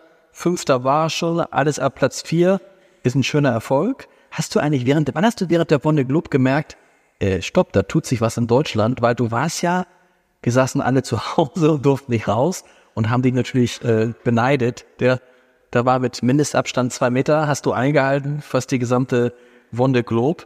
Und dann hast du gemerkt, irgendwie da dreht sich was. Die Leute in Deutschland interessieren sich auf einmal in einer Art und Weise für mich, wie ist es vorher. Du warst ja vorher auch eine sehr erfolgreiche Segler, aber plötzlich bist du dadurch zu so einem wirklich extrem bekannten, ich würde sagen, heute einem der bekanntesten deutschen Sportler geworden. Hast du das gemerkt an Bord? Also ich habe ja nicht direkt selber Internetzugang, aber eine, ein Detail ist mir in Erinnerung, es gab mal Wetter vor acht. Oder gibt es äh, regelmäßig, aber es gab ein Wetter vor acht, wo auf unsere Ozean-CO2-Messungen äh, eingegangen wurde. Und da hatten mir dann jemand Fotos geschickt auf WhatsApp von dem Fernseher oder Screenshots. Und ähm, das wurde dort über mehrere Minuten besprochen, warum wir das messen und was das CO2 im Ozean mit dem Klimawandel zu tun hat. Und da dachte ich, toll, dass hier kurz vor der Tagesschau unser Thema kommt und dann war es ja auch mehrmals in der Tagesschau und das, das kriegt man dann schon mit. So in den letzten zwei Wochen hat es natürlich nochmal extrem zugenommen während der, während der Regatta. Also ich glaube, es hat deswegen auch, äh, das hat schon ich werde manchmal die Frage gestellt, ihr habt ja, wir haben so eine Klimabotschaft und wir haben das Sportliche und beides steht auch so ein bisschen natürlich im Widerspruch. Je mehr wir sportlich investieren, desto größeren CO2-Footprint haben wir natürlich auch selber. Und wo investieren wir unsere Ressourcen, auch unsere, unser Engagement? Wollen wir nicht mehr äh, Klimaschutz uns einsetzen oder wollen wir mehr jetzt besser segeln? Und ich glaube, dass man diese beiden Ziele bei unserer Kampagne nicht so doll voneinander trennen kann. Und ich auch finde, ich habe bei dem letzten Warning Globe gemerkt, wie bei der Aufholjagd eigentlich nach Cap Horn die, äh, das Interesse stieg und die Aufregung und die, die Inspiration, glaube ich, die davon ausging, zunahm. Und wenn ich jetzt mir vorstelle, ich mache jetzt, sage ich mal, für die nächste Kampagne, segel ich einmal hinterher, aber halt meine Klimaflagge hoch, dann weiß ich nicht, ob das so eine sinnvolle Botschaft ist äh, und ob sich das nicht dann äh, widerspricht. Also es gibt natürlich einige, die, die nicht die Ressourcen haben, in der Regatta gut dabei zu sein und die sich dann mehr auf diese, diese Botschafterrolle fokussieren. Und da, da ist sicherlich auch nichts gegen zu sagen, aber es ist toll, dass wir als beides machen können. Du siehst ja, du bist ja eher lange schon auf den, auf den Weltmeeren unterwegs. Du siehst ja, wie der Klimawandel sich da auswirkt. Was siehst du denn? Also wirklich ganz banal, was man am deutlichsten sieht, sind, äh, es gibt ein zweites Sargasso-Meer. Äh, und das hat mit dem Klimawandel zu tun. Also die der Erwärmung der Ozeane hat dazu geführt, dass dort, wo früher die Sargasso-See war, also das Bermuda-Dreieck ist haben so ein grober Begriff in, in der südlich und um Bermuda herum gab es immer schon eine riesige Zone mit diesem Sargasso-Seegras, was dann weiter nach äh, Westen treibt. Äh, und davon gibt es jetzt in den, in den Subtropen also deutlich südlicher und dann von Afrika rüber bis in die Karibik eine zweite Zone von Sargasso-Seegras, was dann ankommt, immer wieder in Wellen in der Karibik und manchmal dann durch den Golfstrom bis nach Miami und äh, nach Florida hochgetragen wird und dann dort ganze äh, Strände unbelebbar macht oder Strandpromenaden, die dann von dem verfaulenden Sargasso-Seegras toxisch, giftig gesperrt werden müssen, abgebaggert werden müssen. Viele der französischen Karibikinseln das ist ein riesen Kostenfaktor ist im Tourismus. Also da, das sieht man wirklich. Und wir segeln da durch und das Boot stoppt da drin richtig ab. Das hängt an den Folz und an den Kielzen. Es geht bis zum Horizont. Ist das Meer braun von diesem, von diesem äh, Seegras. Ähm, das ist sozusagen das Augenscheinlichste, was wir so sehen können. Hast du noch Kontakt zu Greta? Äh, ja, so ein bisschen. Also WhatsApp mal gelegentlich, auch mehr zu ihrem Vater, der ja auch mit uns mit über den Atlantik gesegelt ist und ähm, der uns dann immer mal jetzt zum Beispiel beim Ende des Ocean Races einen Gruß schreibt oder vielleicht ein Selfie mit Greta schickt oder so. Also da ist ein netter Austausch, eine nette, netter Austausch entstanden. Ist diese Popularität, meinst du, die hat sowohl mit dem einen als auch mit dem anderen zu tun, mit der Verknüpfung des Ganzen? Weil das würde dazu führen, äh, a race we must win. Ähm, du kannst eigentlich gar nicht verlieren, ne? Weil das ist mein Ziel.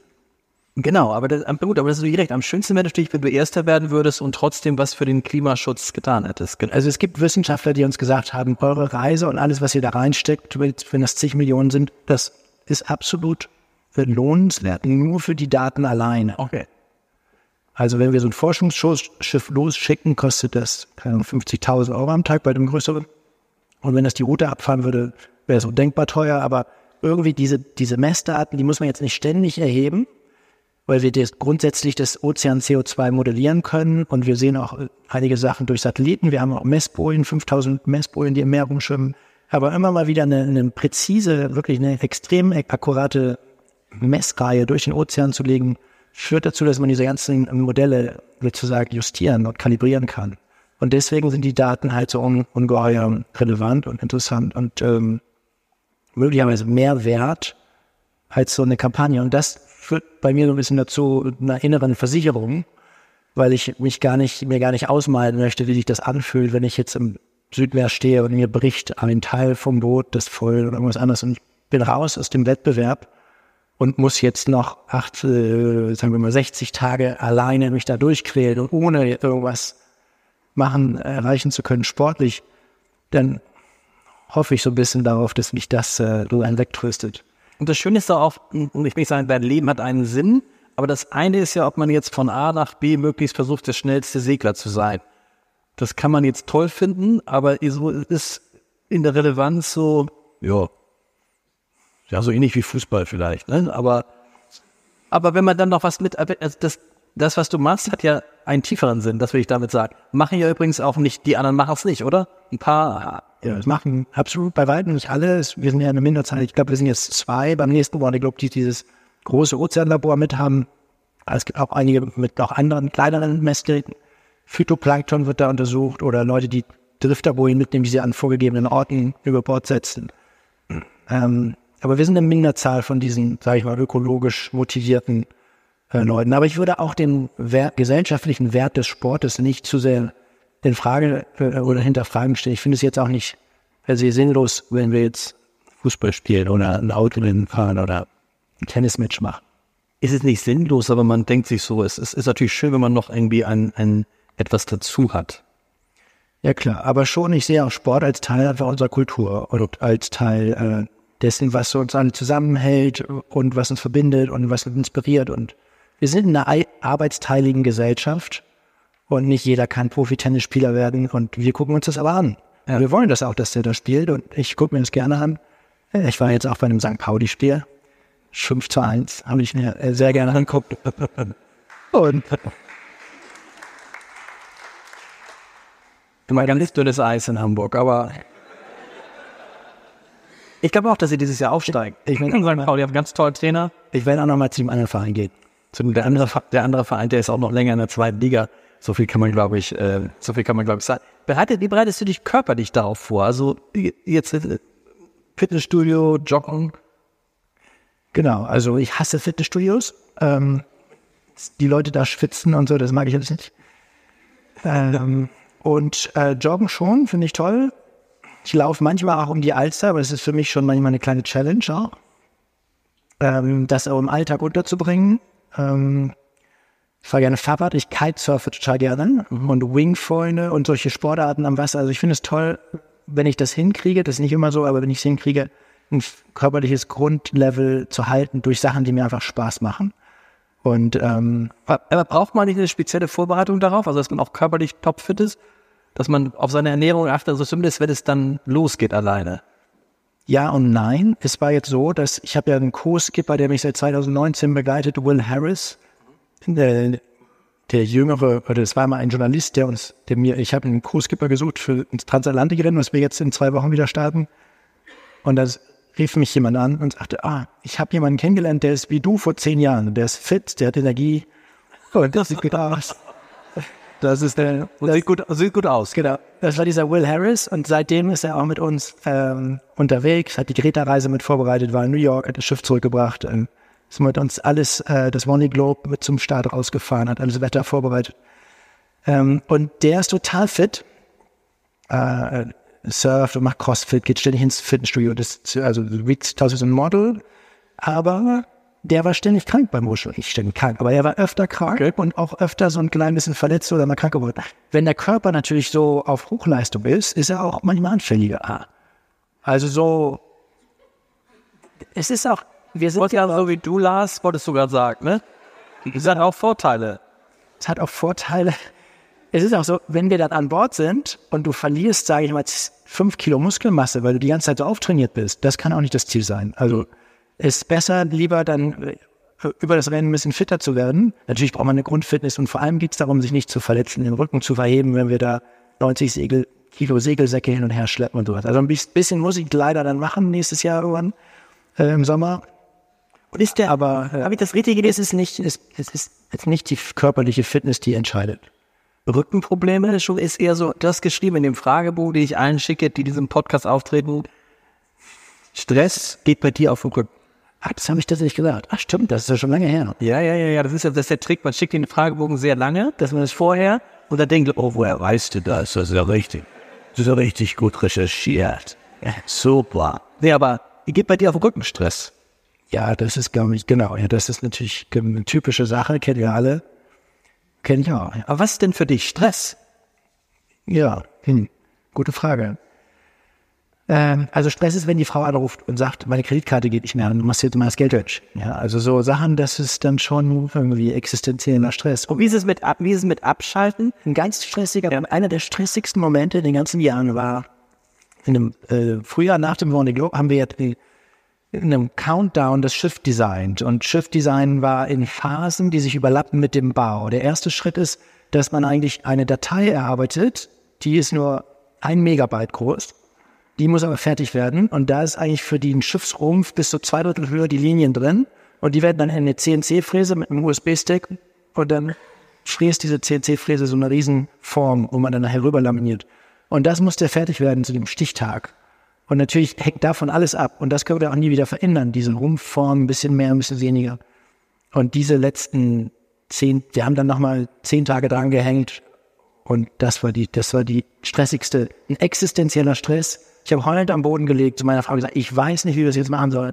Weil ich weiß, davon hängt jetzt auch meine Zukunft ab. Oder das ist natürlich heulen auf hohem Niveau, aber das ist sozusagen, davon hängt jetzt auch natürlich unser sportliches Ergebnis ab fünf Zentimeter mehr oder weniger hinten die Kurve und so weiter. Das entscheidet dann aber einfach darüber, kann das Schiff gewinnen oder nicht. Und wird dieses Schiff und alle Energie, die wir reinstecken, wird es auch irgendwas wert sein. Ansonsten baust du da in 80.000 Arbeitsstunden so ein Ding für fast 10 Millionen Euro und dann ist das einfach ein wertloser Leihwand. Das kriegt man das kriegt man nicht weiterverkauft, oder? Nee, genau. Also wenn das einfach, wenn die Form blöd ist, also klar, alles andere kann man irgendwie umbauen. Mehr oder weniger ist auch vielleicht blöd oder teuer, aber wenn die Rumpfform per se schlecht ist, dann ist man natürlich. Wie lange, wie lange hält ein Schiff für 10 Millionen eigentlich? Es gibt eins, was fünfmal ein Rennen um die Welt gesegelt ist. Okay. Dies, also beim letzten Morning Globe das fünfte Mal von der Französin Alexia Berrier, die ich übrigens oft in Hamburg treffe, weil ihr Freund aus Hamburg kommt. dann sind die ja am Fahrradfahren an der Elbe manchmal. Ah, das ist fünfmal, das heißt also fünfmal. Aber gibt's für dich, kannst du dir vorstellen? Dieses Carbon, kannst du dir fünf, fünfmal die Monte Globe noch vorstellen? Ich will auch nicht fünfmal mit dem gleichen Schiff segeln, aber dieses Carbon ist sehr, ähm, sehr lange haltbar und diese, ähm, wenn das Schiff jetzt nicht irgendwie großen strukturellen, also selbst strukturelle Schäden kann man wieder reparieren, die Schiffe werden dann nochmal, da wird irgendwas laminiert, wenn eine Spante gebrochen ist und so ein Schiffsrumpf kann schon sehr lange halten und ich hoffe, dass unser Schiff hat ja so viel Platz innen, dass es irgendwann also ich hoffe, dass es mindestens vier Wochen die Globes segelt, mit irgendwelchen Youngstern wieder dann in, in, in, acht Jahren. Und dass es dann irgendwann ein, ein schneller Cruiser wird vielleicht. Mit dem Platz, den es in hat. Du wolltest eigentlich Schriftsteller werden, gar nicht Segler. Das ist so also schnell ausgefüllt in einem Fragebogen. Achso, einfach nur hinge... Aber wenn ich... Wird jetzt füll mal den Fragebogen für mich aus. Ja, genau. Nee, aber es fände ich wirklich eine tolle Vorstellung. Ähm, man reist, also Reisestimmen. Ja, genau. Ich habe äh, Jack London gelesen, Bruce Chatwin und die ganzen Segelbücher. Das ist ja auch eigentlich Reiseliteratur. Und mir vorzustellen, ich reise da und schreibe darüber und bin irgendwie da so inkognito unterwegs, schreibe meine Eindrücke auf und das ist, ähm, das finde ich eine tolle. Aber du bist ja Spiegel-Bestseller-Autor das Buch, was du mit Andreas Wolfers, lieber Kollege äh, von, äh, von Gruner und Ja, Leiter der Journalistenschule, geschrieben hast. Warum hast du es nicht selber geschrieben? Zeitgründe? Ja, das also zusammen erarbeitet und äh, ich habe ihm sehr viel Sprachnachrichten geschickt. Okay. Also vieles in dem Buch ist schon der exakte Wortlaut meiner Formulierung. Okay. Und er hat es dann zusammengeschrieben? Ja, er hat daraus ein Buch gebaut mit der Abfolge von Themen und einer Dramaturgie und natürlich auch dokumentarisch recherchierten Szenen, wie zum Beispiel der Rettung von Kevin, wo er wirklich alle Dokumente hatte von den Rettungsleitstellen aus Südafrika und Australien und sonst wo. Wie kam der Kontakt? Kanntet ihr euch vorher? Ist es auch ein Segler? Der ist auch Segler. Wir haben uns ein paar Jahre kennengelernt äh, über einen anderen segelnden äh, Journalistenfreund. Matthias Müller-Blumenkohl. Genau. Richtig. Ist es so? Ja. Oder einen schreibenden Segelfreund kann man ja sein.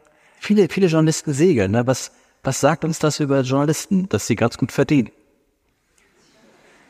Nee, das würde ich nicht sagen. Und ich, finde auch, das ist ja so ein bisschen dieses Klischee, Segeln sei was Elitäres. Sie können alle hier zum Segelverein gehen und sich ein Boot mieten und segeln. Oder ihre Kinder dorthin schicken. Und das kostet nicht mehr als in jedem Leichtathletik- oder Fußballfest.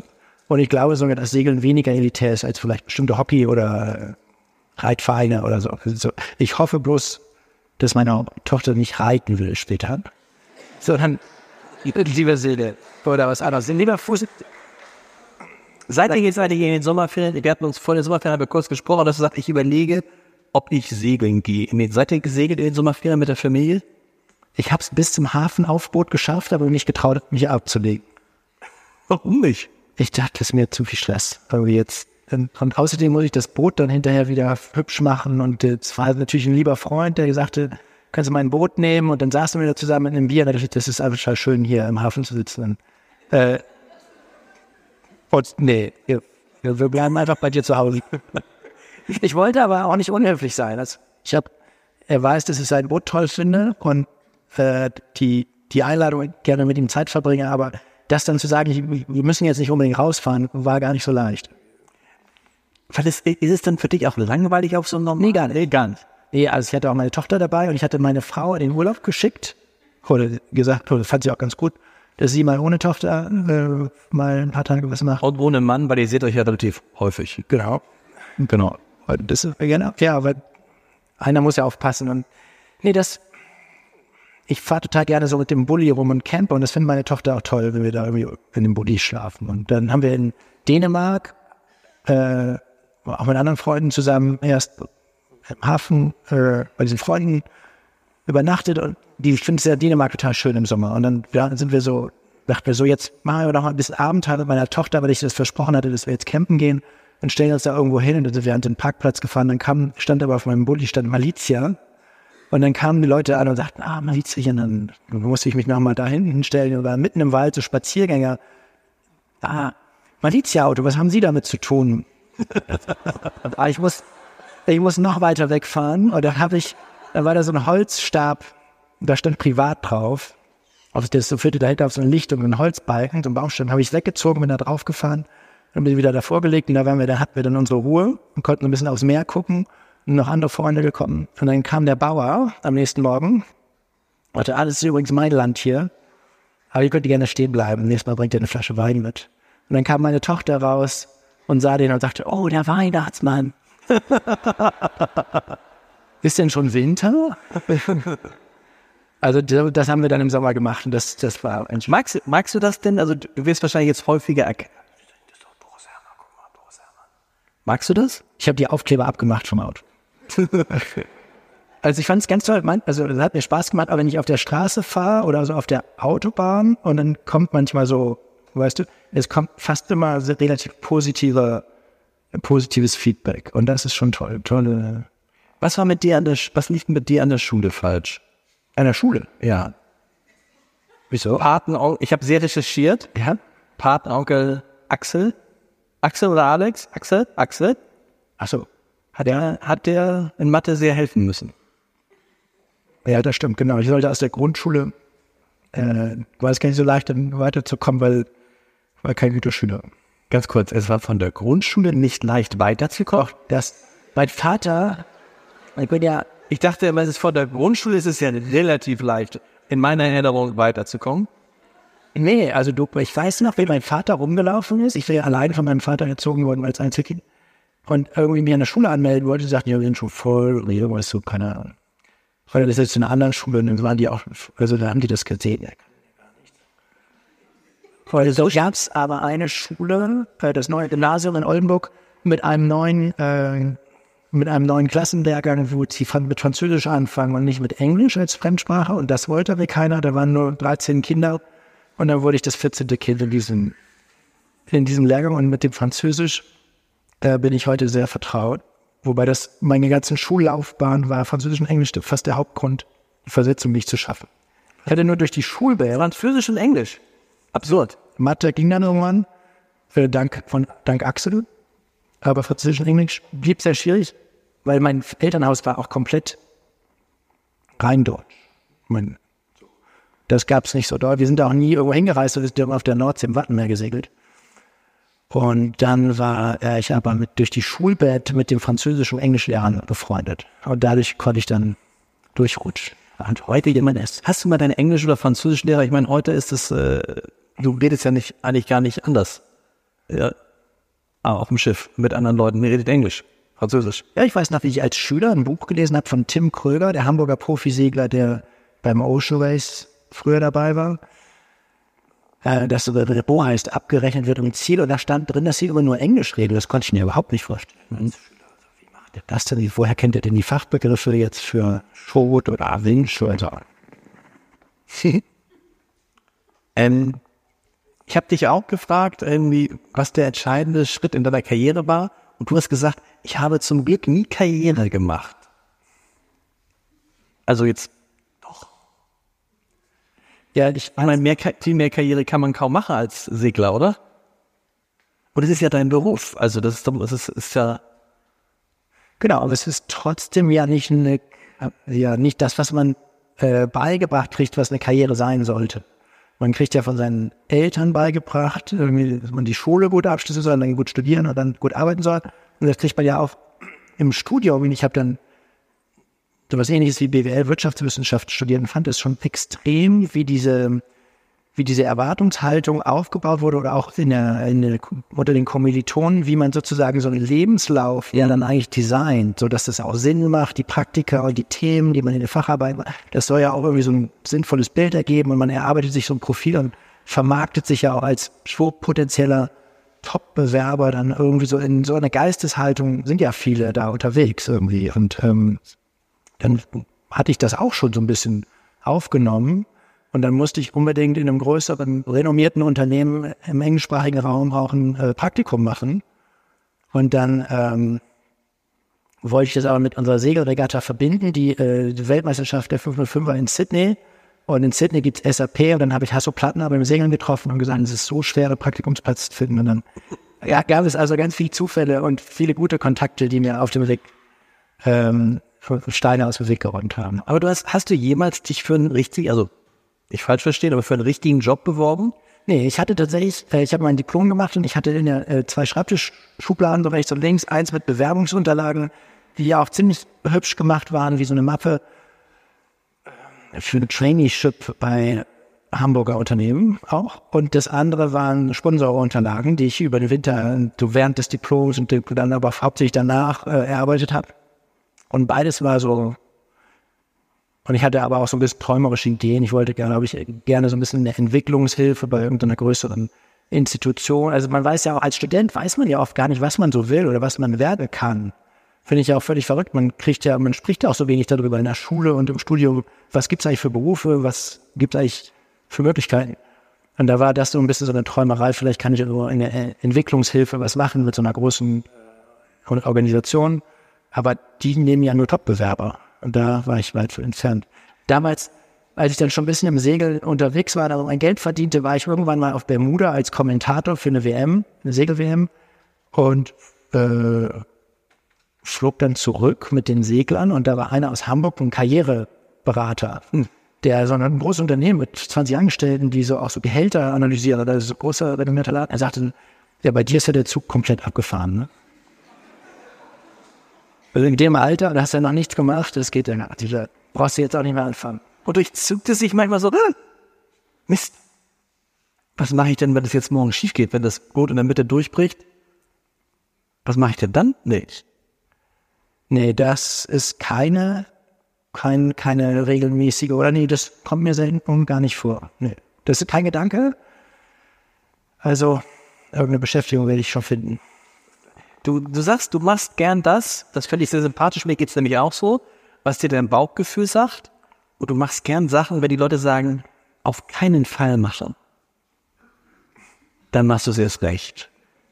So, oder wenn die sagen, nee, geht nicht, dann so, das finde ich, mir geht's so ähnlich, aber ich würde mich fragen, warum, warum, meine Erfahrung ist nämlich, wenn Leute sagen, es, äh, wenn es dann doch geht, ist es halt umso cooler. Äh, und wenn es nicht geht, sind die Leute glücklich, weil sie ja mal gesagt haben, es nicht geht. Was ist bei dir der Grund, dass du gern Sachen machst, von denen dir andere Leute abraten? Also ich glaube nicht, dass es damit anfängt, dass Leute mir abraten und ich deswegen dann denke, ha, da kann ich ja mal jemand eines Besseren belehren. Aber natürlich ist auch schon so ein bisschen ein Reiz darin, wenn was irgendwie sehr ungewöhnlich, schwierig ist oder unwahrscheinlich, originell und anders.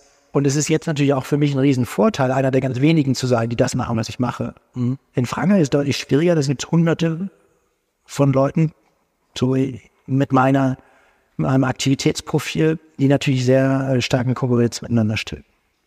Äh, in Deutschland haben wir natürlich jetzt auch ein paar Nachwuchssegler, Seglerinnen, Sani Beuker und Lennart Furken und andere. Aber ich bin eigentlich der Einzige, der das so in dem Moment jetzt zumindest macht. Äh, nee, aber was eigentlich, glaube ich, ist es deswegen eine ganz interessante Frage, weil ich glaube, eine Motivation als Kind äh, oder als Jugendlicher war auch irgendwie so was Ungewöhnliches zu machen, war auch ein bisschen die sozialen Grenzen, mir selbst zu beweisen, ich kann sozusagen soziale Grenzen durchschreiten. Mhm.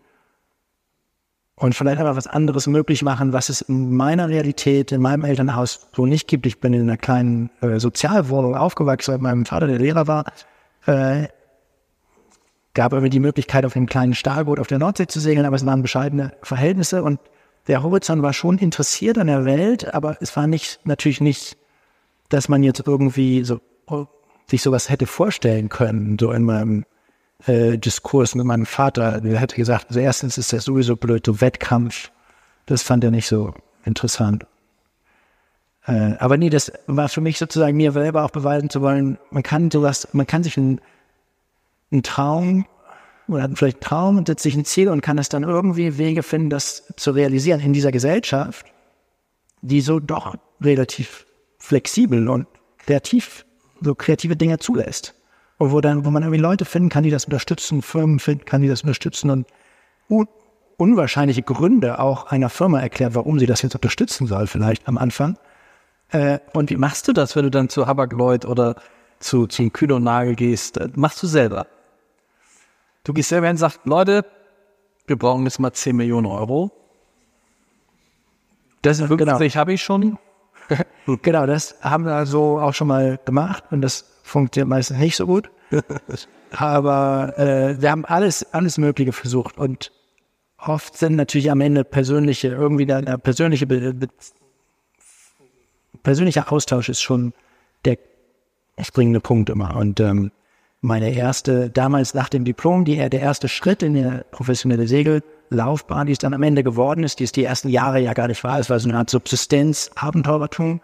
Äh, da haben wir das erste äh, Segelrennen um die Welt gesegelt mit einem Hamburger Freund Felix Imme, haben auf dem Boot geschlafen bei den Zwischenstopps. Das war so ähnlich wie das Ocean ist nur zu zweit, ein kleineres Boot und haben alles selber repariert, sind nie nach Hause geflogen, hatten auch niemanden, der uns unterstützt und wir hatten Gastfamilien, die uns vielleicht aufgenommen haben oder ein Auto geliehen haben. Und da, da hatten wir eine, ein Bremer äh, äh Sport, so eine Bremer Reederei.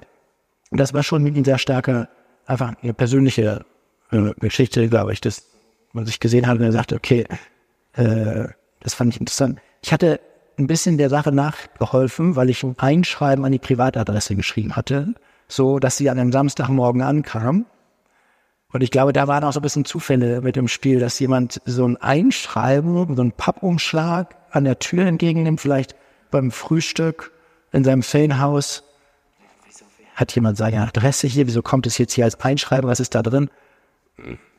Und dann, da konnte ich irgendwie, da kriegte ich einen Anruf am Montag, ja, da ist irgendwas mit Segeln, das soll gemacht werden. Und so ging das dann damals los. Du hast Dinge erlebt, die wir alle nicht erlebt haben, vielleicht auch nicht erleben wollen. Einige vielleicht wollen vielleicht auch mal mitfahren. Ähm, ich könnte mir auch vorstellen, so eine halbe Stunde so gerade so, ich fand diese Szene am Anfang, glaube ich, das wäre so meins. Ähm, all das, was du gesehen hast, äh, was kann man da, was zieht man aus Lehren für das Leben daraus? Also du hast es gerade beschrieben, ne? Hier, man, man ackert sich ab und man will Karriere machen und man freut sich, wenn man ein eigenes Büro hat oder vielleicht einen Dienstwagen und die nächste Gehaltserhöhung. Ha, dem habe ich gezeigt, das sind alles Kategorien, die in deinem Leben gar keine Rolle mehr spielen. Trotzdem geht es dir wie uns allen immer weiter, immer weiter, immer weiter. ja, mal sehen. Das stelle ich natürlich auch manchmal in Frage. Aber Lehren äh, würde ich, also wir sprechen ja auch viel mit Jugendlichen und mit Kindern, organisiert durch unsere Schulbildungskampagne, die Alicia My Ocean Challenge. In, dank unserer Partner auch hier aus Hamburg in zwölf Sprachen übersetzte Schulmaterialien Austausch in den verschiedenen Stops, wo wir hinsegeln, koordiniert mit Schulen, äh, Konferenzen. Und da fragt man sich auch manchmal, was kann man denen jetzt eigentlich erzählen? Die Kids wissen ja schon ganz viel, auch über Klimawandel. Ähm, aber natürlich wollen die immer wissen, ah, oder manchmal nehmen wir auch noch einen Wissenschaftler mit auf die Bühne. Das finden die toll. Abenteuerwissenschaft, irgendwie Profisportler, das sind dann schon exotische Berufe. Und ich glaube, so ein bisschen eine Lehre für mich war dann tatsächlich auch bei dieser Ankunft, als ich durch die, durch das Ziel fuhr, bei der Vendée Globe zu senken, oh, jetzt hat es zwar, keine Ahnung, 15 Jahre gedauert oder 20 Jahre fast, aber diesen Traum, den ich als Jugendlicher, als 16-Jähriger hatte, den habe ich jetzt tatsächlich realisiert. Und es ist eigentlich sehr ungewöhnlich, sehr unwahrscheinlich gewesen, zumindest zum Anfang, dass es gerade ich sein sollte, der es realisiert, mhm. der so ein bisschen auf dem Baggersee segelt und mit so einem Stahlboot auf der Nordsee und was, keine Ahnung, die Welt noch nichts von der Welt gesehen hat und auch noch nicht richtig Englisch kann.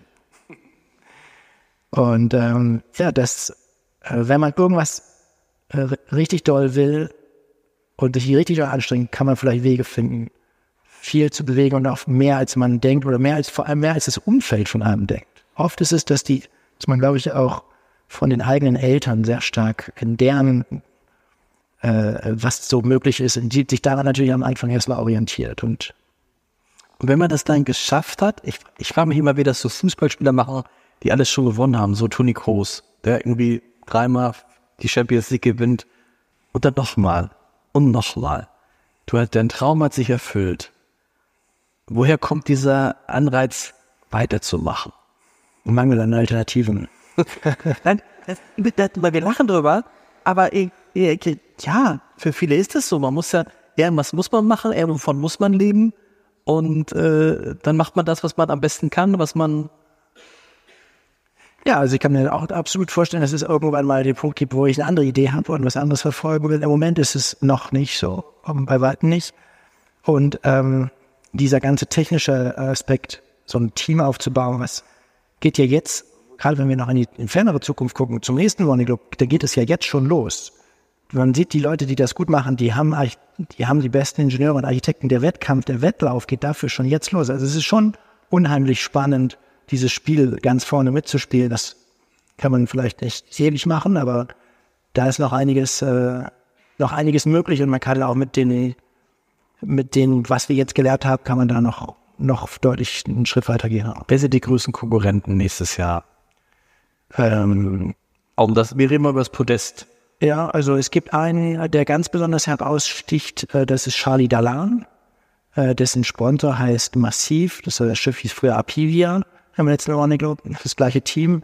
Und das ist so halt ein Team, das ist wirklich so ein großer Nukleus, wo sich ganze besten Leute hinkommen. Und die haben sich ganz viel Zeit gelassen für den Bau ihres Schiffes. Viel, viel mehr als alle anderen. Die haben zweieinhalb Jahre allein äh, nur gebaut und schon ganz lange vorher angefangen mit Grundlagenforschung, mit Simulationen, mit ganz vielen Dingen. Und ein tolles Schiff gebaut. Und dann haben die das Schiff ins Wasser gesetzt, haben nur dreimal gesegelt und dann das Fastlandrennen gewonnen.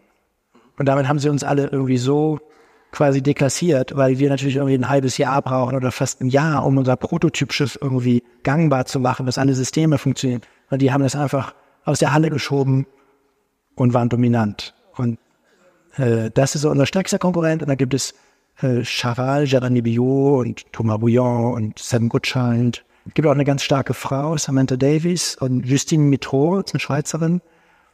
Ähm, und äh, mit denen haben wir jetzt viel trainiert dort in Frankreich. Die sind, äh, die sind so mit uns mindestens auf Augenhöhe, würde ich sagen.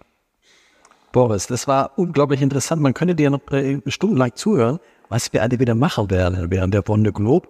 Vielleicht dann äh, ohne Corona nächstes Jahr wäre, glaube ich, ganz schön für uns alle Beteiligten. Wird das, von, wird das von dem, was wir miterleben, wird das noch mehr werden, als es beim nächsten, beim letzten Mal gewesen ist? wird hier auch das, das Doku, über dich wird ja ein Film gedreht, eine Dokumentation, die könnte ich ja logischerweise nicht begleiten. Dich kann ja keiner begleiten, das wäre schwierig. Ähm, was erwartet uns da? Also wie, wie stark lässt du uns wieder teilhaben an dem, was du da machst auf dem Schiff? Ähm, ja, wie, mindestens wieder so wie letztes Mal. Das ist ja nicht so, dass ich mir das als ähm, auf als, als, als Pflicht äh, auferlege, sondern das ist wirklich Teil der Strategie, damit umzugehen, als jetzt alleine zu sein. Gut, dann nehme ich halt die Kamera und erzähle die Geschichte. Oder ich versuche mal zu erzählen, wie es mir gerade geht. Manchmal habe ich auch mehrere Anläufe, denke ich, so will ich jetzt nicht aussehen, hier völlig grau. Fahr vielleicht die Haare nochmal zur Seite machen, und dann nochmal, und dann, jetzt habe ich mich versprochen, dann mache ich noch so 15 Videos. Und dann schicke ich halt das letzte und in diesem Prozess über 15 Minuten das ein paar Mal zu versuchen. Man versucht dann auch ein bisschen zu lächeln. Und das ist ja so eine autosuggestive Therapie. Da kommt man, das ist der Höhepunkt des Tages oft, so dieses eine Video, was ich am Tag gemacht Und ich glaube, das ist das Persönlichste auch. Man kann jetzt natürlich anfangen, ganz viele Kameras in dem Schiff zu installieren mit dieser neuen Elon Musk Antenne, mhm. die wir jetzt ähm, auch installiert haben. Starlink. Äh, können wir natürlich fast live Big Brother-mäßig das die ganze Zeit übertragen, aber ich weiß nicht, ob das so einen großen Unterschied machen würde. Also ich glaube, persönlich davon zu berichten. Es gab da auch so Chats, ne? Ich erinnere mich an einen Chat, dass du auf dem Schiff warst und plötzlich rumste es und du sagtest, ich muss mal kurz gucken, was da los war. Ja, wir haben ein bisschen eine, eine, Zoom-Konferenz, haben wir unsere Leute organisiert mit 7000 Leuten oder so. Genau, ja. Boris, wir danken recht herzlich, danke Ihnen recht herzlich für die Aufmerksamkeit. Ich habe die Zeit völlig aus dem Auge verloren. Ich hoffe, wir sind noch, wir sind noch am Montag, aber ich, ich glaube schon, Sie bekommen, glaube ich, alle dieses wunderbare Heft über völlig verrückt Boris Herrmann, die einzige Figur, über die wir bisher vom Hamburger Abendblatt zwei solcher Magazine gemacht haben. Und ich muss sagen, sie verkauft sich extrem gut. Boris, recht herzlichen Dank. Ihnen äh, einen schönen Abend noch äh, und vielen, vielen Dank.